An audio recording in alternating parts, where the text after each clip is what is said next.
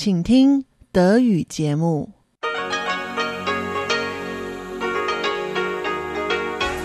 Hier ist Radio Taiwan International.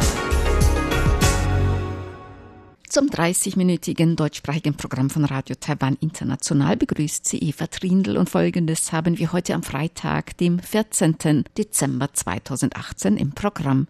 Zuerst die Nachrichten des Tages, danach folgt der Hörerbriefkasten. Das Außenministerium veröffentlicht Richtlinien zur Verwendung der Bezeichnung Chinese Taipei. Ab heute sind deutlich höhere Geldstrafen für illegale Einfuhr von Fleischprodukten nach Taiwan in Kraft. Und Taiwan und Indonesien unterzeichnen eine erweiterte Erklärung über Arbeitskräfte. Die Meldungen im Einzelnen. Das Außenministerium hat Richtlinien zur Verwendung der Bezeichnung Chinese Taipei bei der Teilnahme an internationalen Aktivitäten veröffentlicht. Danach sollen private Gruppierungen Chinese Taipei nur dann verwenden, wenn dadurch Taiwans Souveränität nicht verletzt wird. Joanne O, oh, eine Sprecherin des Außenministeriums, sagte, Taiwan werde bei der Teilnahme an internationalen Konferenzen und Aktivitäten oder beim internationalen Austausch oft von China unterdrückt. Das Außenministerium leiste in solchen Angelegenheiten Unterstützung. Dafür gebe es bereits interne Richtlinien. Man habe diese nun lediglich als Richtlinien für Privatorganisationen veröffentlicht. Die Richtlinien zielen vor allem darauf ab, private Gruppierungen dabei zu unterstützen, ihre globale Präsenz auszuweiten, ihre Vitalität zu demonstrieren und Taiwans Präsenz in der internationalen Gemeinschaft zu stärken. Diese Richtlinien sollen den Regierungsbehörden dazu dienen, die privaten Gruppierungen bei ihren internationalen Tätigkeiten zu unterstützen und zu beraten. Damit soll vermieden werden, dass der Status unseres Landes abgewertet wird oder das Recht der privaten Gruppierungen auf Beteiligung verletzt wird.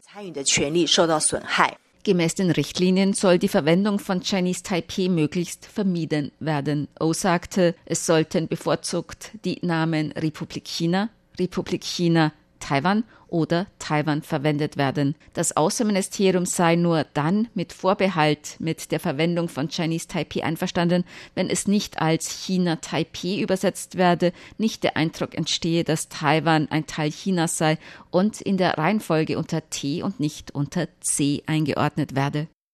Das Amt für Tier- und Pflanzengesundheit hat die Kontrolle an Flughäfen gegen illegale Einfuhr von Fleisch verstärkt.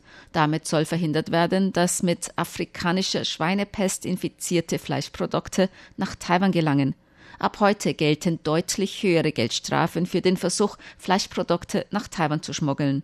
Beim ersten Versuch, illegal Fleischprodukte oder Tiere aus von afrikanischer Schweinepest betroffenen Ländern nach Taiwan einzuführen, wird eine Geldstrafe in Höhe von umgerechnet rund 1400 Euro erhoben. Beim zweiten Versuch beträgt die Geldstrafe das Zehnfache, beim dritten Versuch umgerechnet rund 28.500 Euro. Spürhunde werden vor allem bei Flügen aus China eingesetzt. In China ist die afrikanische Schweinepest bereits in 21 Provinzen aufgetreten. Vom 1. September bis 9. Dezember wurden 319 Fälle von illegaler Einfuhr von Fleischprodukten registriert.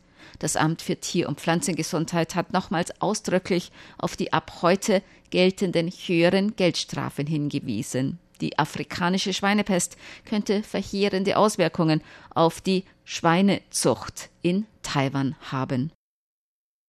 Taiwan und Indonesien haben heute eine Erklärung über die Zusammenarbeit im Bereich Arbeitskräfte unterzeichnet. Unterzeichnet wurde die Erklärung für Anwerbung, Aufnahme und Schutz indonesischer Arbeitsmigranten vom Vertreter Indonesiens in Taiwan und dem Vertreter Taiwans in Indonesien. Bei der Unterzeichnung waren auch der Arbeitsminister von Indonesien Hanif Takiri und Taiwans Arbeitsministerin Xu Ming-chun anwesend. Gemäß Taiwans Arbeitsministerium haben Taiwan und Indonesien im Jahr 2011 bereits eine Absichtserklärung über das Verfahren zur Aufnahme von Arbeitern aus Indonesien unterzeichnet. Die heute unterzeichnete Erklärung sei eine Ausweitung der Erklärung von 2011. Erweitert wurde sie unter anderem um Zusammenarbeit und Austausch in den Bereichen Berufsbildung, Entwicklung von Fähigkeiten, Arbeitsvermittlung, Unternehmensgründung von Frauen und Förderung von Menschen mit Behinderungen. Gemäß Taiwans Arbeitsministerin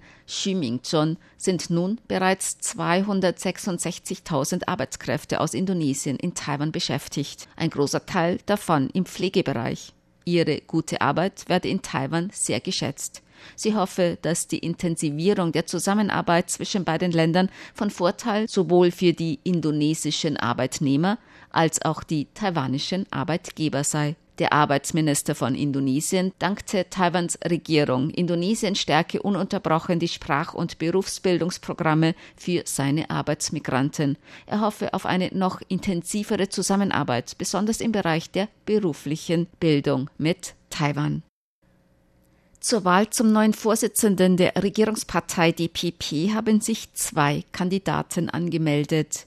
Yo Ing-long, Vorsitzender der Taiwan Public Opinion Foundation, hat sich heute Vormittag angemeldet. Der Generalsekretär des Kabinetts, Chuo Rong-tai, hat sich heute Nachmittag angemeldet. Guo Tailing hatte sich gestern angemeldet, seine Anmeldung jedoch heute wieder zurückgezogen.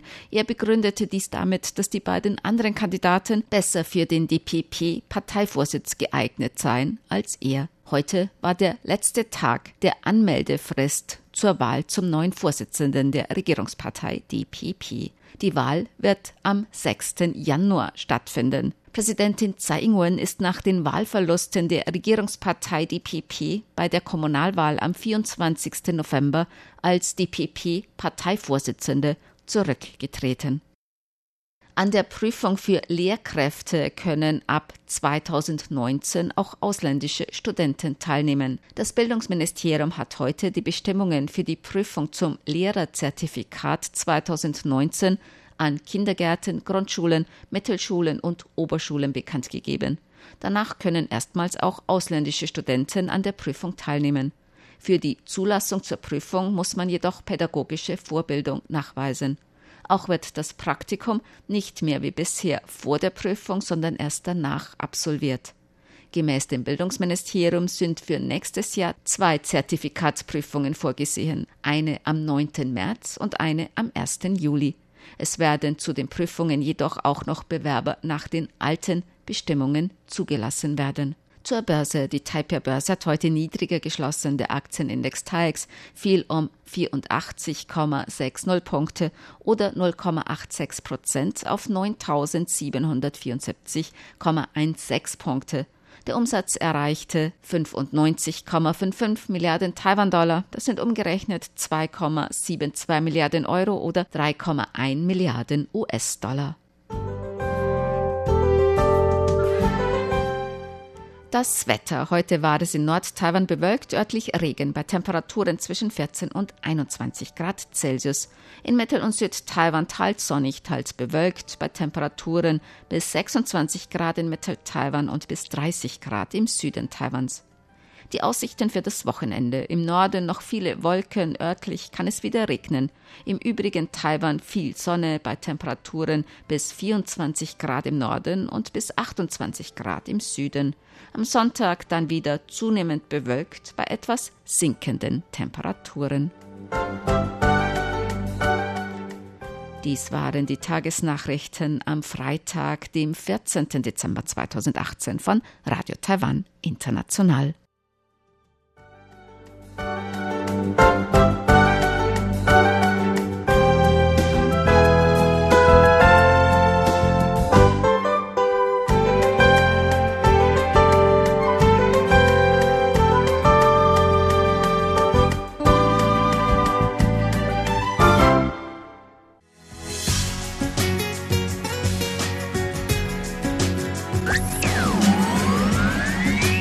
Radio Taiwan, international aus Taipeh.